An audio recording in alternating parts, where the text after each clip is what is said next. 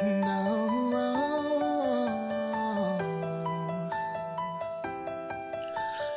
guys, this is Fred again. 大家好，我是孙子静。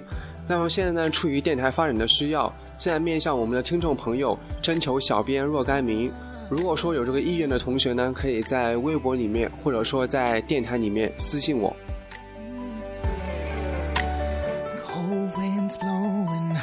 Confusion's growing, signs showing nobody's home.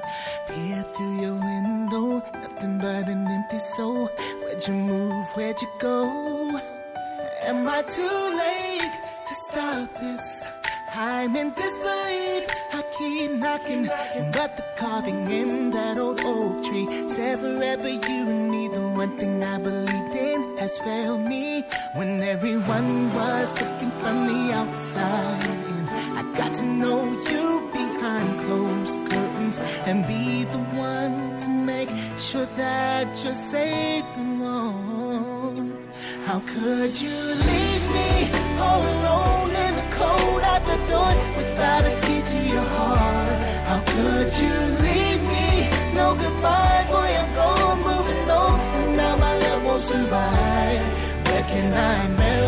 and send this pent up emotion? Cause you don't live here anymore. How could you leave me all alone in the cold at the door without a key to your heart's pounding, yelling loudly, throwing rocks at your window. Tried to kick in, shoulder into it, and once more tried the handle.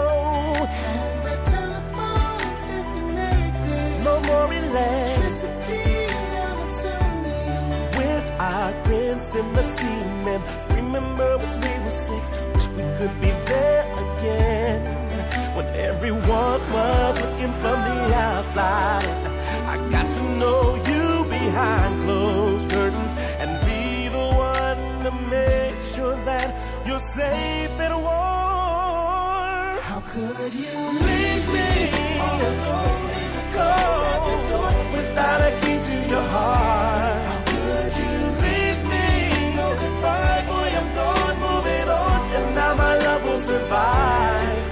And I melt the sickness, then up ocean, cause you don't live here anymore. How could you leave me all alone in the cold in the dark without a key to your heart? You said you'd never leave, this home is so empty. Oh.